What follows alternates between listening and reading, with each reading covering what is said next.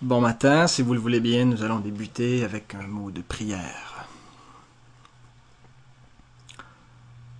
Seigneur éternel, grand Dieu tout-puissant, merci pour ta parole divine, Seigneur, ta parole créatrice, ta parole, Seigneur, par laquelle tu t'es révélé tout au long de l'histoire, ta parole qui s'est faite chair, parole rédemptrice, ta parole qui nous a appelés, Seigneur, et qui nous conduit. Seigneur, c'est par ta parole que tu conduis ton Église. Merci pour ce privilège, Seigneur, que tu me donnes de prêcher ta parole. Et puisse cette Église, Seigneur, être bâtie sur ce fondement solide qu'est ta parole, Seigneur, qu'elle puisse habiter richement dans nos cœurs. Donne-nous de comprendre ce qu'elle nous enseigne concernant la justification. Dispose nos cœurs à tous. Et Seigneur, aide-moi à communiquer clairement ces vérités si, si glorieuses, si importantes, Seigneur. Amen. Alors aujourd'hui, nous euh, entamons le deuxième sola de la foi euh, réformée. Je rappelle que c'est une série sur qu'est-ce que la foi réformée, qu'est-ce que ça veut dire être réformé. Et bien sûr, le but ce n'est pas de prêcher une confession de foi ou euh, simplement l'histoire de l'Église, mais de prêcher les Écritures et euh, les doctrines qui, qui caractérisent euh, réellement euh, la compréhension réformée du salut et de l'Évangile. Alors donc, le premier sola qu'on a vu, c'était sola scriptura, l'écriture seule. seulement l'écriture doit nous servir de, de, de base pour euh, définir qui est Dieu, quel est son salut, qu'est-ce que l'Église, qu'est-ce que devrait faire l'Église. Alors, on a parlé de cela déjà dans deux euh, messages précédents. Et aujourd'hui, euh, on entame le, deuxième sola sur lequel on va passer aussi également deux messages. Alors, le deuxième sola, c'est sola fide, qui veut dire par la foi seule, qui sous-entend que les croyants sont justifiés par la foi seule. Alors nous allons parler de la justification et on va le voir en deux temps. Aujourd'hui, on va parler euh, de la justification proprement dite et euh, la prochaine fois, ça va être euh, de la foi, la part de la foi dans la justification. Alors, mais avant de voir quelle est la fonction de la foi dans la justification, il faut comprendre qu'est-ce que c'est que la justification. Autrement, on saute les étapes. Alors la justification, c'est une doctrine fondamentale à la foi chrétienne, au christianisme. Euh, Luther, le réformateur, disait qu'il s'agit de la doctrine sur laquelle l'Église tient ou s'écroule. C'est dire l'importance de cette, euh, doctrine. Euh, L'Église tient ou s'écroule si elle est bien ou mal fondée sur cet enseignement. L'autre réformateur, Jean Calvin, a écrit dans l'institution chrétienne que la justification est l'article principal de la religion chrétienne. Alors c'est pas quelque chose de petit, c'est quelque chose de, très, de très important, euh, qui est fondamental à la foi et qui euh, est, fondamental aussi euh, dans la conception protestante de l'Évangile par rapport à la conception catholique. au cours de l'histoire, euh, des 2000 ans d'histoire du christianisme, il y a eu beaucoup d'erreurs euh, quant à la euh, justification. Encore aujourd'hui, il y a des erreurs qui sont répandues, on révise ce que Paul aurait vraiment voulu dire concernant la justification, et c'est pas ce qu'on aurait pensé. Alors il y a toutes sortes, il y a eu toutes sortes de controverses, et il y en a encore aujourd'hui.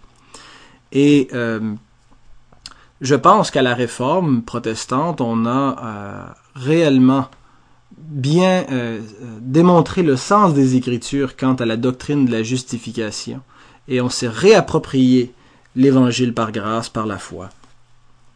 Mais malgré euh, la, clarté avec laquelle la, la, réforme protestante a articulé la doctrine de la justification, il semble que même dans nos milieux, les milieux évangéliques, cette doctrine ne soit pas toujours bien comprise.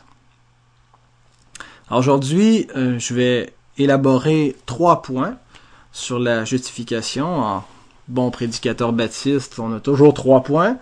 Euh, alors, ça va être la nature de la justification. Qu'est-ce que c'est que la justification finalement? Qu'est-ce que ça veut dire? Le deuxième point, le problème de la justification.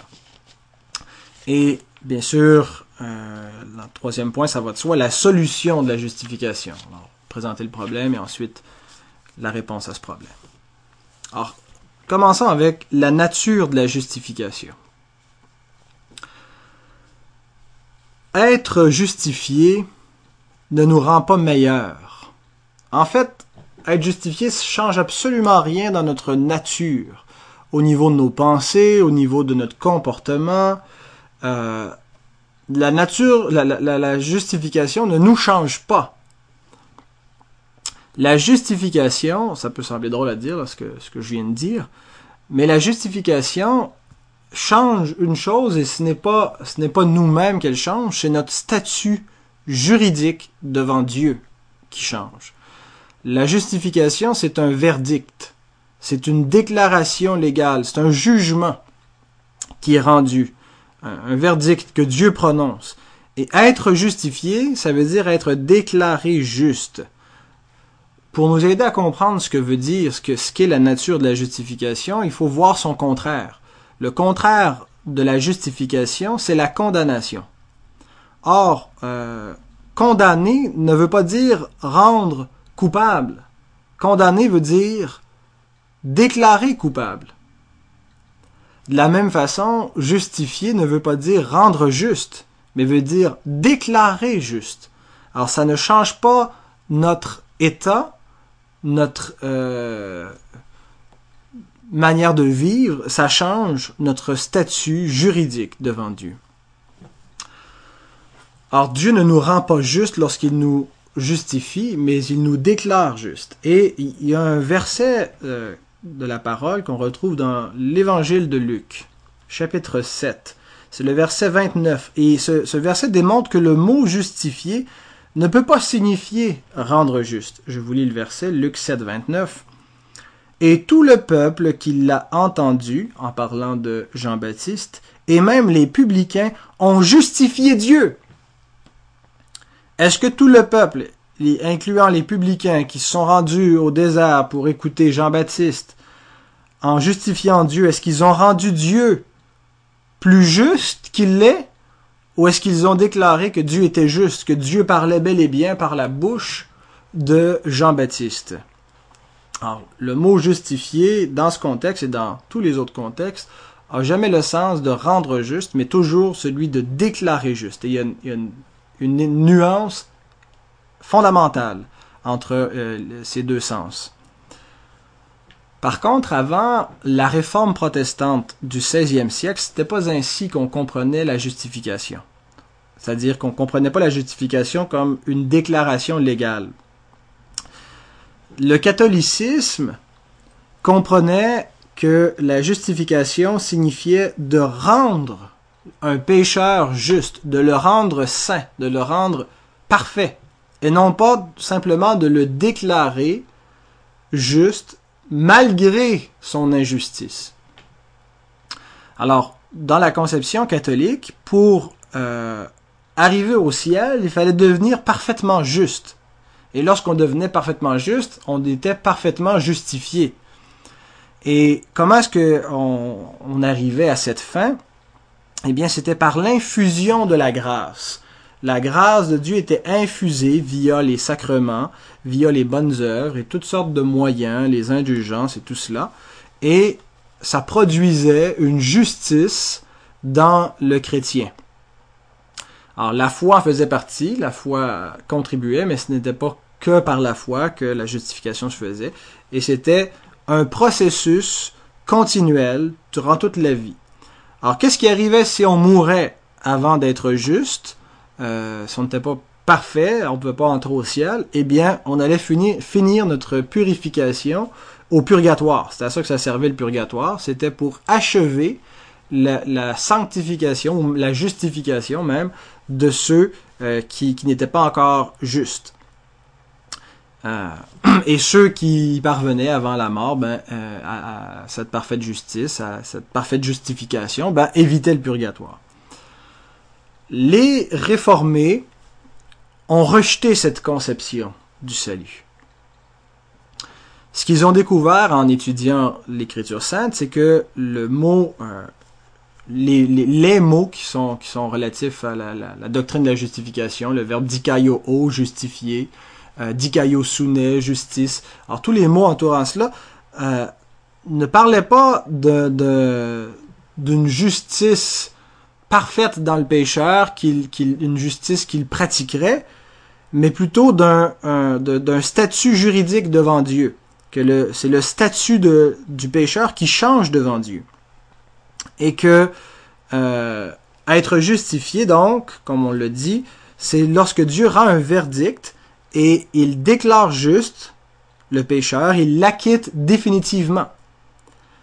Et de là, de cette, déclaration légale, lorsque Dieu justifie, découlent toutes les bénédictions du salut, incluant la vie éternelle. Pourquoi est-ce qu'on a la vie éternelle? Parce que Dieu nous a déclaré juste. Pourquoi est-ce que Dieu nous adopte comme ses enfants? Parce qu'il nous a déclaré juste. Alors, voyez comment c'est fondamental, la justification.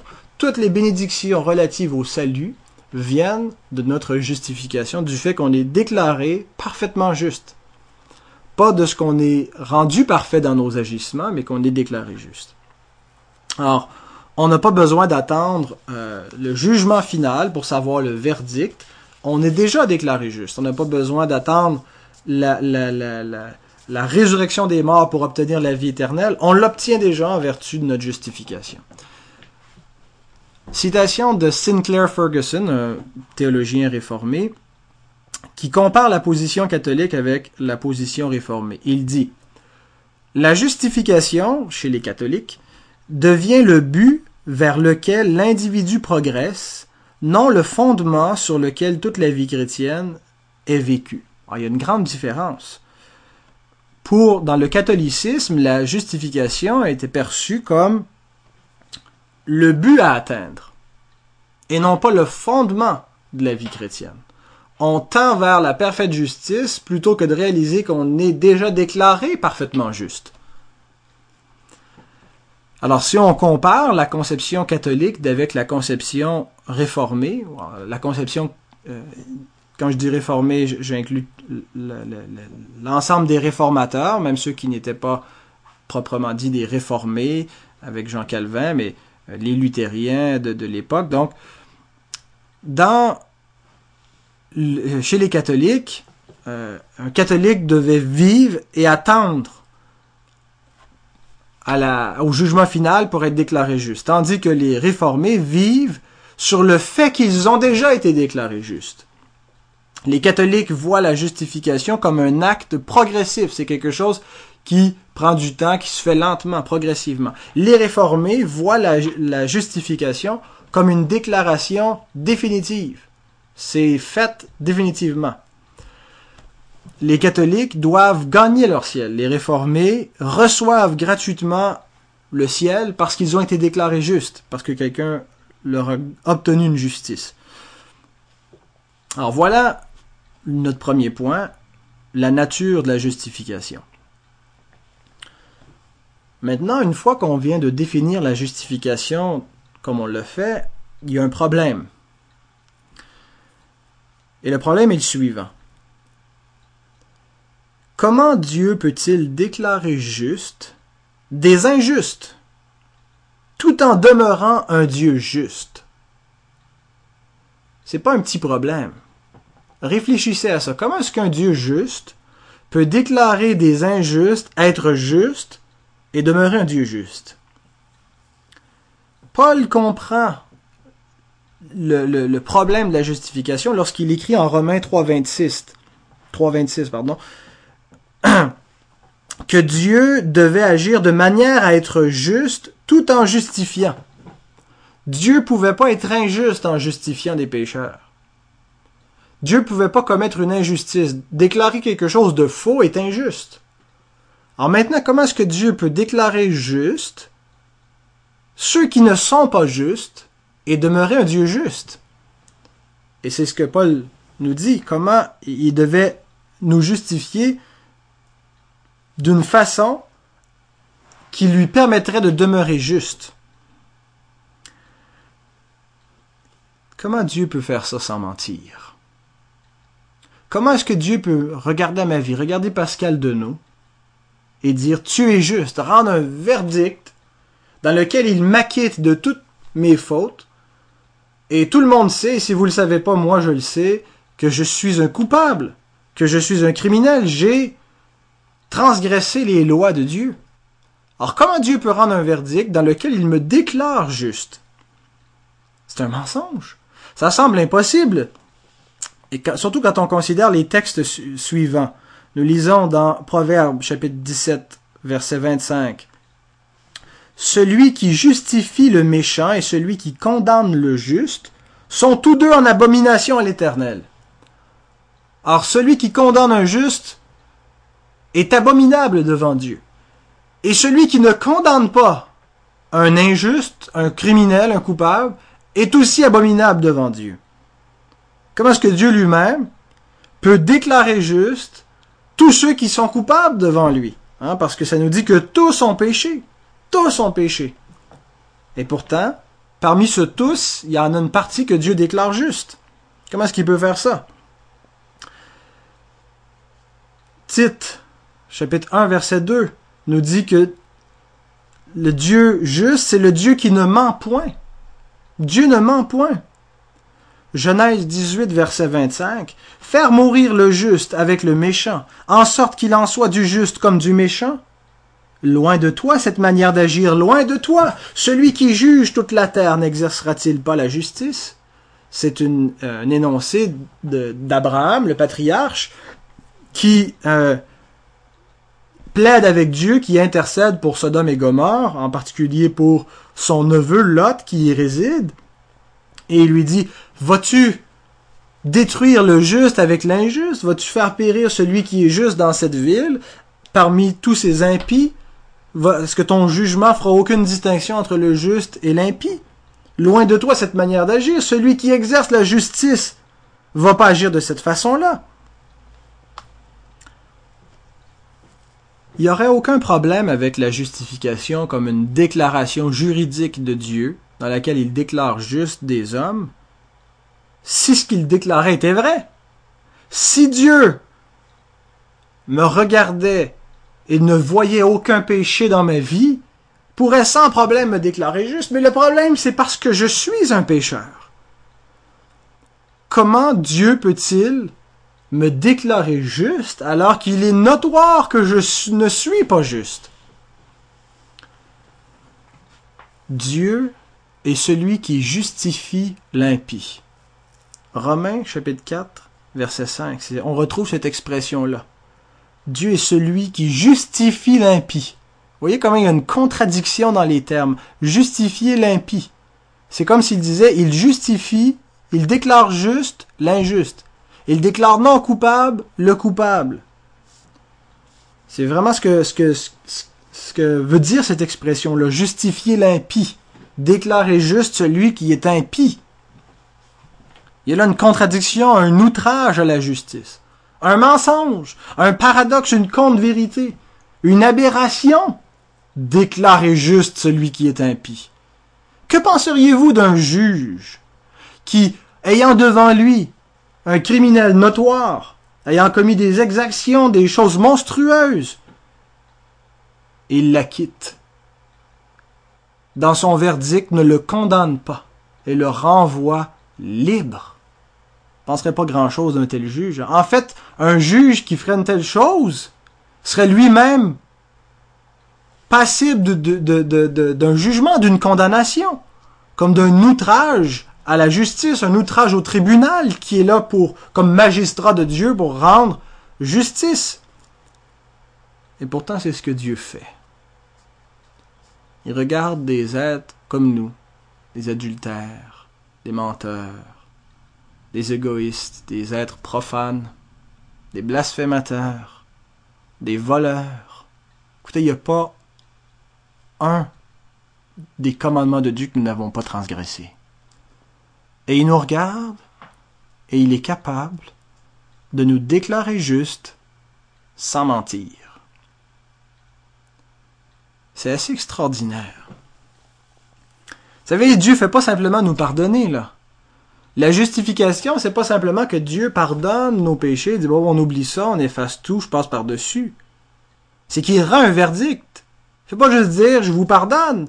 Il va au-delà de ça, il, rend, il fait une déclaration dans laquelle il nous dit tu es non coupable devant ma loi, devant mes exigences, tu es parfait, tu as rempli toutes les exigences que j'avais. Alors, Dieu fait pas simplement passer par-dessus nos transgressions. Il nous traite comme s'ils n'avaient jamais existé. Il rend un verdict dans lequel il nous déclare parfaitement juste devant sa loi, dans lequel il déclare que nous n'avons aucune faute. Il ne fait pas juste dire vous avez des fautes, je vous pardonne. Il dit vous n'avez aucune faute. Et par conséquent, vous méritez la vie éternelle. C'est ce que ça veut dire la justification. Le problème, hein, parce que c'est ça le deuxième point, c'est le problème de la justification. Le problème, c'est que tous savent que c'est faux. Dieu lui-même sait que c'est faux. Dieu lui-même sait que nous ne sommes pas des justes, que nous ne méritons pas la vie éternelle, mais la condamnation éternelle. Mais pourtant, il nous déclare juste. Il nous déclare non coupable et il nous déclare parfait. Il déclare qu'on a obéi parfaitement à tous ses commandements et nous donne la vie éternelle, nous adopte comme ses enfants. Comment est-ce qu'il peut faire ça? Alors ça nous amène à notre troisième et dernier point, la solution de la justification. Avant d'examiner cette solution, j'aimerais que vous vous arrêtiez avec moi afin qu'on se réjouisse de ce qu'il y a une solution. En fait, la solution que je m'apprête à expliquer, c'est réellement la réponse au problème le plus fondamental de l'homme, le péché. L'homme est un injuste, est incapable d'offrir ce que Dieu exige depuis la chute de l'homme. Et le fait qu'il y ait une réponse à ce problème, le fait que l'homme peut être réconcilié avec Dieu et recevoir un verdict dans lequel il est trouvé juste, ça c'est la bonne nouvelle. Ça c'est l'évangile de gloire. Et réjouissons-nous de ce que Dieu a trouvé un moyen, de ce que Dieu, par les ressources de l'omnipotence, parce qu'il est omnipotent lui-même, a été capable de déclarer juste ceux qui ne l'étaient pas, sans pour autant mentir. Admirons sa toute-puissance. Et nous devons comprendre l'impasse devant laquelle nous nous trouvions. C'était réellement une impossibilité. Écoutez ce que dit Jésus à ses disciples. Dans Matthieu 19, versets 25 et 26. Une fois qu'ils ont réalisé qu'il était impossible à l'homme d'entrer au ciel par lui-même, il, il est écrit, les disciples, ayant entendu cela, furent très étonnés et dirent, Qui peut donc être sauvé? Jésus les regarda et leur dit, Aux hommes, cela est impossible. Mais à Dieu, tout est possible.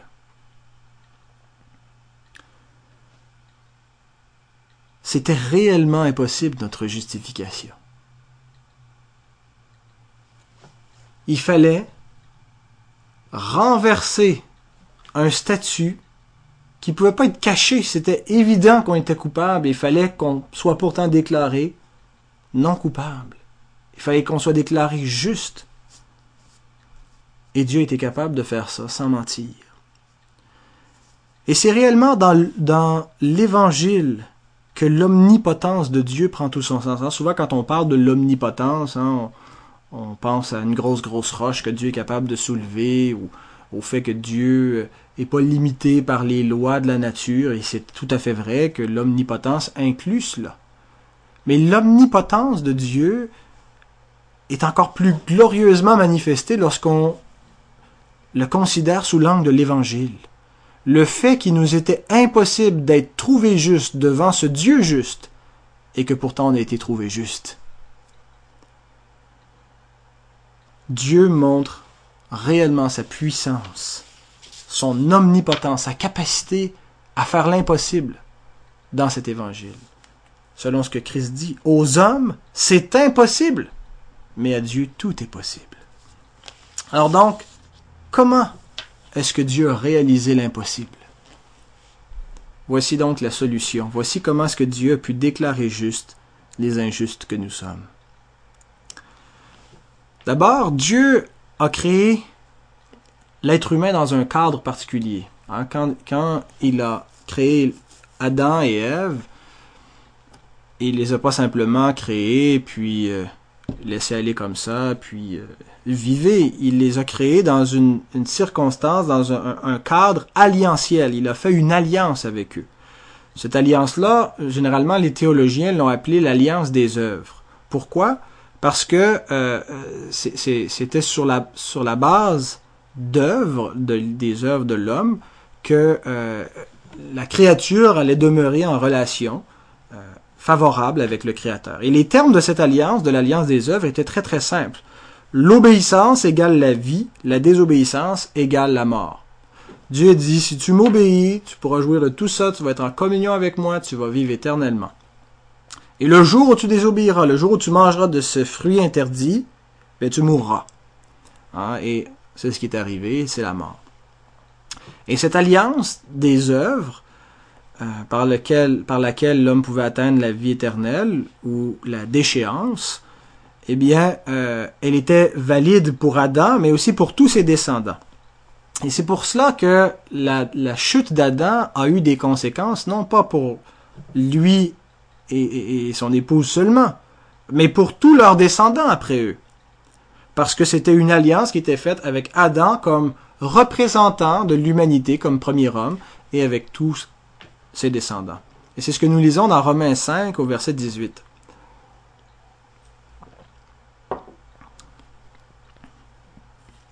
Donc Romains 5, verset 18. Par une seule offense, la condamnation a atteint tous les hommes.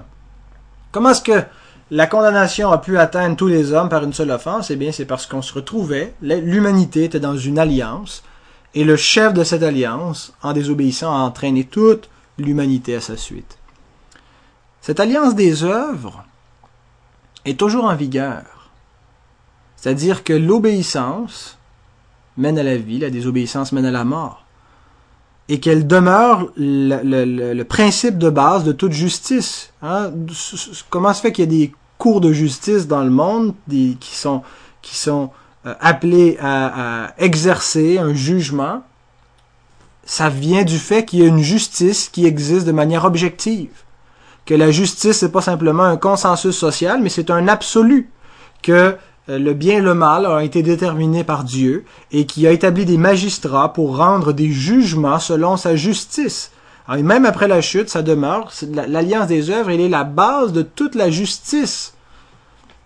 Elle est là pour approuver le bien et rétribuer le mal, punir le mal. Mais après la chute, aucun être humain n'a pu obtenir la vie éternelle par son obéissance parce que l'alliance des œuvres exige une obéissance parfaite et aucun homme n'est capable d'obéir parfaitement. L'alliance des œuvres peut faire une seule chose après la chute, c'est condamner l'homme, selon ce que Dieu avait dit. Et c'est ce qui arrive, tous les pécheurs naissent déjà sous la condamnation. Un être humain venant au monde est déjà condamné. Et euh, donc la promesse de vie de l'alliance des œuvres est devenue en quelque sorte inutile. C'est ce que Paul veut nous dire euh, dans Galates chapitre 3 au verset 21 quand il écrit S'il eût été donné une loi qui pût procurer la vie, la justice viendrait réellement de la loi.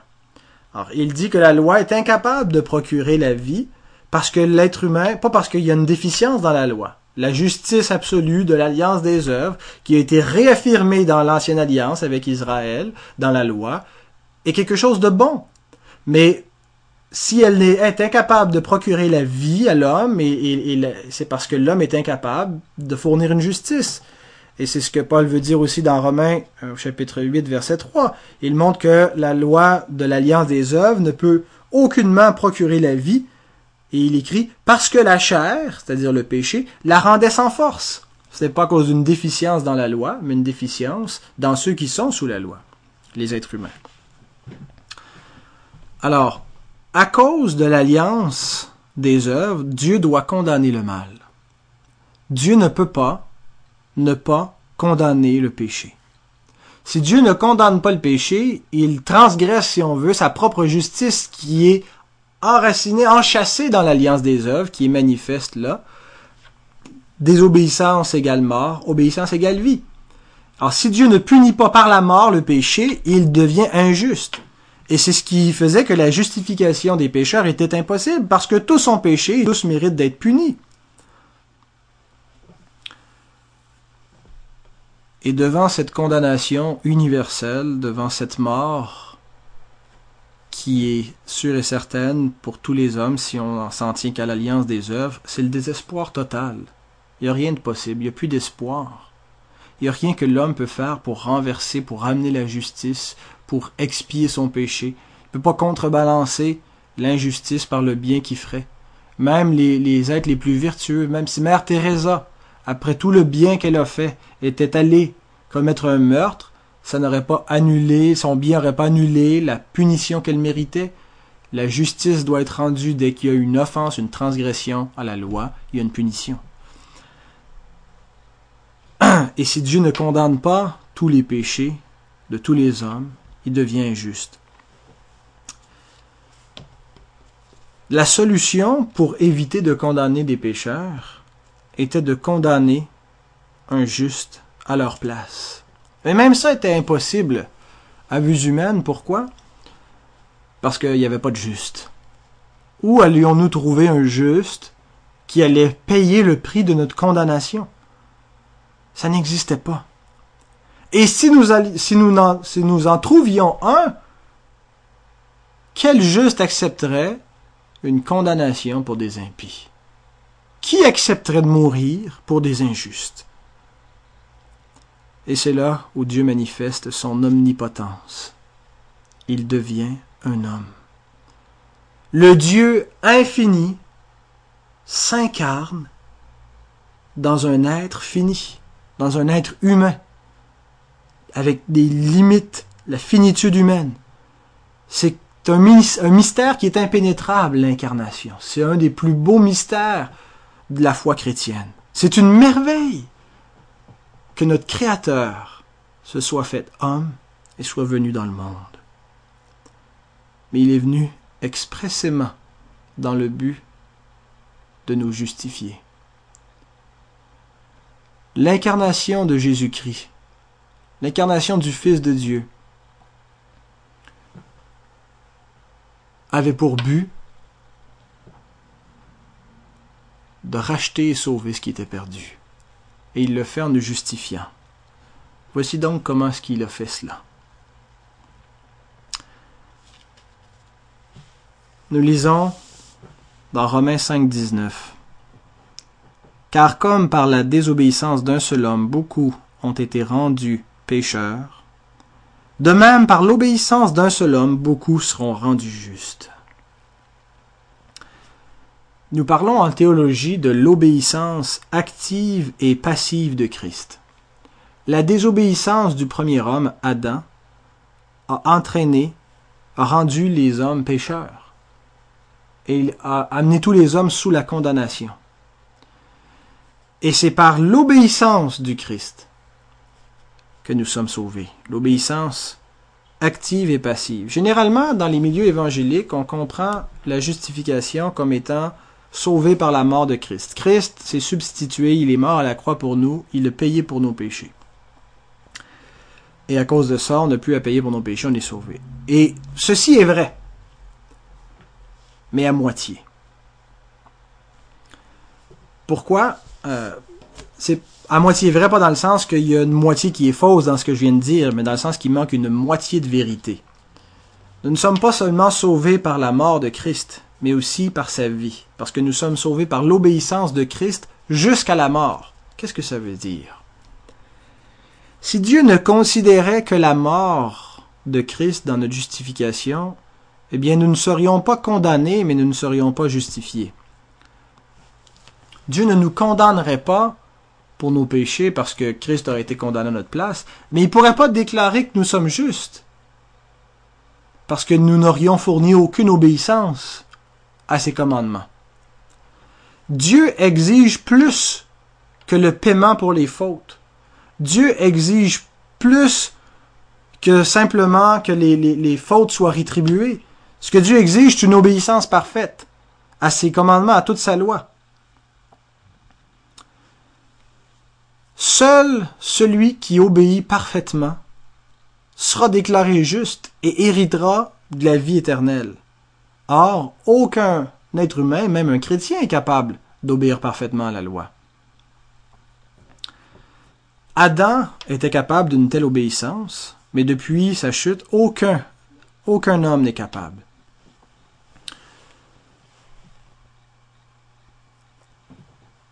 Sauf un, le dernier Adam, le Christ Jésus. Nous sommes justifiés non pas seulement par la mort de Christ, mais par sa parfaite obéissance à tous les commandements de Dieu également. Et c'est ce que Paul nous démontre dans les épîtres, où il, nous montre qu'on est, est justifié par l'obéissance de Christ. On a lu Romains 5, 19. Par l'obéissance d'un seul, beaucoup seront rendus justes. Pourquoi est-ce qu'il nous parle de l'obéissance et non pas de la mort ici? C'est par son obéissance que nous sommes justifiés. Et nous lisons aussi dans Philippiens 2.8, ayant paru comme un simple homme, il s'est humilié lui-même, se rendant obéissant jusqu'à la mort, même jusqu'à la mort de la croix. Nous sommes justifiés par l'obéissance passive et active de Christ. Qu'est-ce que c'est que l'obéissance passive et active de Jésus-Christ? L'obéissance passive signifie que nous sommes sauvés de la condamnation. Christ a subi passivement la condamnation pour nos péchés. Nous n'avons plus à être condamnés. Ça, c'est son obéissance passive. Il a obéi en recevant passivement, en subissant la condamnation pour nos péchés.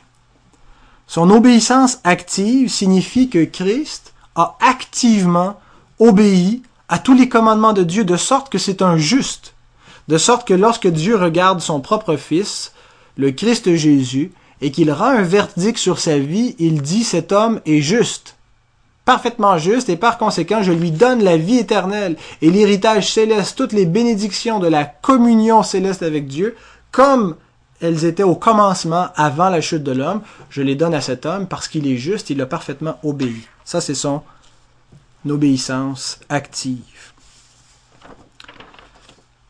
Lorsque nous croyons, et on va parler de ça dans la prochaine fois, ce que fait la foi, la foi nous permet, ou permet à Dieu, si vous voulez, de nous imputer, de mettre à notre compte l'obéissance passive et active de Christ. Je vous cite notre confession de foi, la, la confession de foi de 1689 au chapitre 11, paragraphe 1. Ceux que Dieu a efficacement appelés, il les a aussi gratuitement justifiés. Non en leur infusant la justice, ça c'était la conception catholique romaine d'infuser une justice, mais en pardonnant leurs péchés et en considérant et en recevant leur personne comme juste. Donc Dieu fait deux choses. Il pardonne nos péchés parce qu'ils ont été condamnés, mais il nous reçoit aussi comme juste, comme si on a parfaitement obéi à tous ses commandements. Non en raison de quelque chose qui aurait été fait en eux. C'est pas à cause de quelque chose qu'on a fait, c'est pas à cause de notre obéissance à nous ou qu'ils euh, qu'ils auraient fait, mais eu égard au Christ seul. C'est par Christ que nous sommes justifiés. Par son obéissance, son obéissance passive, il est mort pour nous, et son obéissance active, il a obéi pour nous. Ce n'est pas en leur imputant la foi elle-même pour leur justification, ni leur acte de croire, ou quelque autre obéissance évangélique. Ce qui est imputé, c'est l'obéissance active du Christ à toute la loi et son obéissance passive dans sa mort en vue de leur seule et entière justification par la foi, laquelle foi ils ne tiennent pas d'eux-mêmes, c'est le don de Dieu. Nous sommes justifiés par l'imputation de l'obéissance de Christ. Voici, pour nous aider à comprendre ceci, deux illustrations. En fait, c'est la même illustration racontée deux fois par deux pasteurs différents. Le premier, c'est un pasteur non réformé qui croit euh, à la justification par la foi, mais qui ne conçoit pas la justification par l'imputation de l'obéissance active et passive de Christ, comme dans la conception réformée. Alors, le premier pasteur, donc le pasteur non réformé, essaie d'expliquer à un nouveau croyant ce qu'est, ce que signifie la justification. Alors il lui dit, tu vois cette main tendue, c'est toi. Et ce livre que je dépose dans ta main, ça représente ton péché. Dieu déteste le péché. Dieu a en aversion le péché et la colère de Dieu demeure sur toi parce que le péché est toujours sur toi. Et tant que ton péché sera sur toi, la colère de Dieu sur toi, tu seras condamné. Il dit maintenant, tu vois cette autre main, elle représente Christ. À la croix, ce que Christ a fait, c'est qu'il a subi la colère de Dieu. Par la foi, Dieu enlève ton péché. Et c'est Christ qui le porte. Et c'est pour cela que tu n'es plus condamné. Alors voilà ma première illustration. Et cette illustration est bonne. Cependant, elle est incomplète. Elle, ne démontre pas complètement la vérité. Reprenons maintenant et imaginons que c'est un pasteur réformé qui explique à un nouveau croyant ce qu'est la justification. Il dit, tu vois cette main, elle te représente. Ce livre que je pose dans ta main, eh bien, ça représente ton péché. Dieu est contre le péché, la colère de Dieu est sur toi. Tu vois cette autre main, ça représente Christ. Ce livre que je pose dans cette main représente la parfaite justice de Christ, sa parfaite obéissance à tous les commandements de Dieu. Lorsque Christ a été châtié à la croix, il a subi ta condamnation.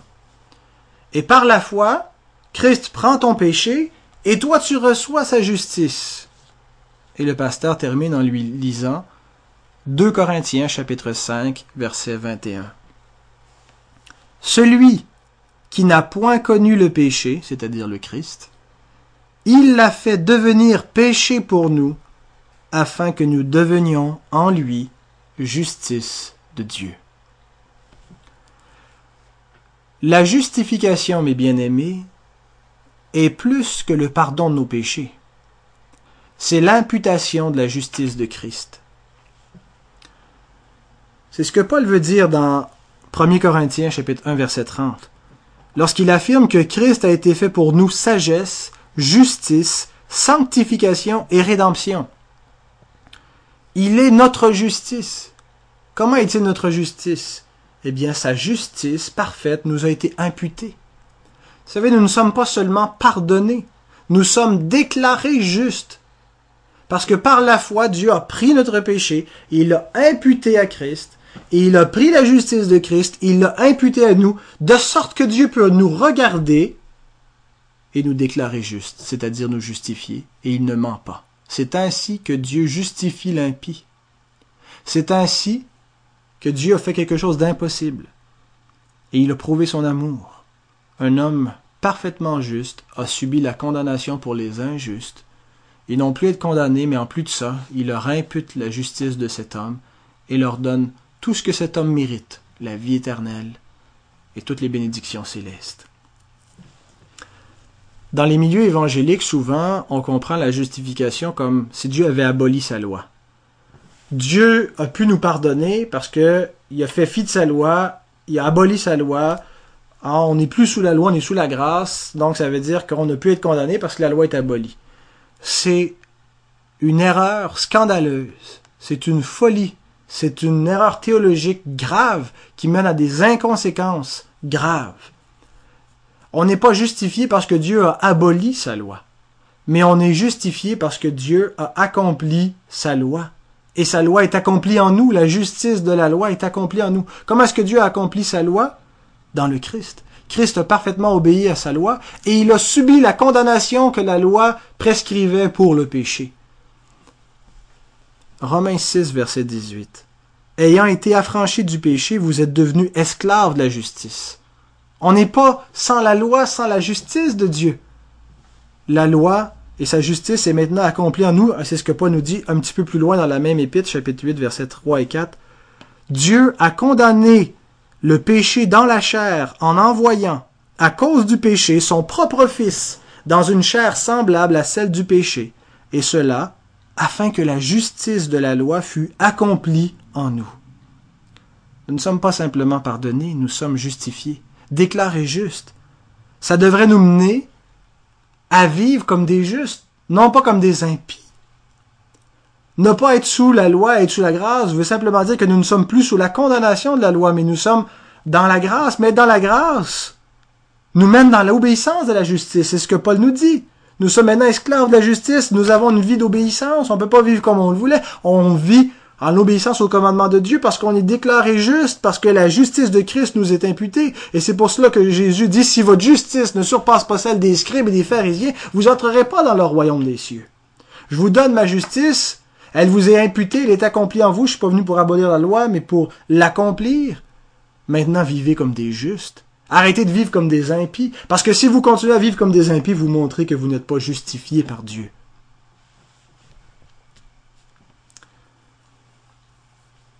Parce que Christ nous a donné sa propre justice, elle est maintenant gravée sur notre cœur. Ça fait partie des bénédictions de la nouvelle alliance. Dieu dit, j'écrirai ma loi sur leur cœur, je la déposerai dans leur esprit.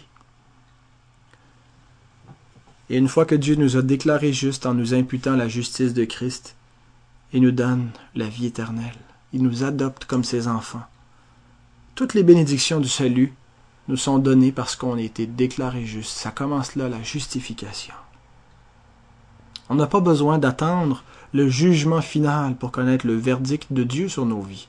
En nous-mêmes, on le sait que nous sommes perdus. Paul le dit, je sais qu'il n'y a rien de bon qui vit dans ma chair. Mais en Jésus-Christ, nous sommes des justes. Et nous avons déjà la certitude qu'au jugement final, ce verdict sera rendu, parce qu'il a déjà été rendu. N'est-il pas merveilleux de constater qu'en Jésus-Christ, Dieu s'est révélé dans la croix du calvaire comme le Dieu juste, mais également comme le Dieu miséricordieux? Malheureusement, dans nos milieux, souvent on oppose ces deux attributs de Dieu. Hein, si on insiste trop sur la justice de Dieu, ah, là on est légaliste, on n'a pas de place pour l'amour, pour la grâce. De l'autre côté, quand on insiste trop sur la grâce, euh, sur l'amour, on devient un peu licencieux, complaisant, il n'est plus question de condamner quoi que ce soit, puis on accepte tout, tout le monde est beau, tout le monde est fin. Mais en réalité, la croix n'oppose pas la justice et l'amour de Dieu, mais les réconcilie parfaitement nous montre l'harmonie parfaite, il n'y a aucune tension. Dieu est le Dieu parfaitement juste et saint, qui déteste le péché jusqu'à le condamner à la mort. Mais c'est le Dieu infiniment miséricordieux qui aime le pécheur, dont les entrailles sont touchées lorsqu'il voit sa créature dans la misère et qui la sauve par amour. Il n'y a pas si longtemps, je discutais avec un musulman. Et il parlait d'Allah, qui considère être Dieu comme d'un Dieu miséricordieux et d'un Dieu juste. Et je lui ai dit, tu peux pas avoir les deux en même temps. J'ai dit, si ton Dieu, tel que tu le conçois à partir de tes écritures, le Coran, est juste, il ne peut pas être miséricordieux. Mais il dit, mais oui, Allah est miséricordieux, il pardonne. donc s'il pardonne, il condamne pas le péché. Mais oui, il il, est juste et il condamne le péché. Alors s'il condamne le péché, il n'est pas miséricordieux. Il y a un seul événement dans lequel le Dieu véritable a démontré qu'il était juste et miséricordieux, et c'est dans l'évangile de Jésus-Christ, dans la croix. C'est pour ça que Paul nous dit, je n'ai voulu savoir parmi vous rien d'autre que Jésus-Christ et Jésus-Christ crucifié. En lui est révélée la justice et l'amour de Dieu. En lui se manifeste parfaitement, dans une harmonie parfaite, un Dieu juste qui punit le péché et un Dieu miséricorde qui épargne le pécheur. Cet évangile est une folie pour ceux qui périssent, c'est un scandale pour les Juifs, une folie pour les Grecs, mais pour nous qui croyons, c'est une puissance. C'est la puissance qui a sauvé nos vies. Et cet évangile, c'est la seule réponse de Dieu à l'humanité. Il n'y en a pas d'autre. Il n'y a pas de philosophie, il n'y a pas de religion, il n'y a rien qui apporte une réponse aussi parfaite. Une restauration pour l'homme, une réconciliation avec Dieu, il n'y a que cet évangile qui répond à tout et parfaitement, qui est magnifique dans toute sa simplicité, mais qui a une profondeur qu'on ne finira jamais de découvrir. Que Dieu soit béni pour sa parole et qu'elle puisse nous faire du bien richement dans nos âmes, nous édifier et nous faire comprendre notre statut en Jésus-Christ, le statut de justifié, parce que Christ s'est livré pour nous à la mort et qu'il a obéi parfaitement pour nous à notre place. Que Dieu soit béni, que Christ soit béni. Amen.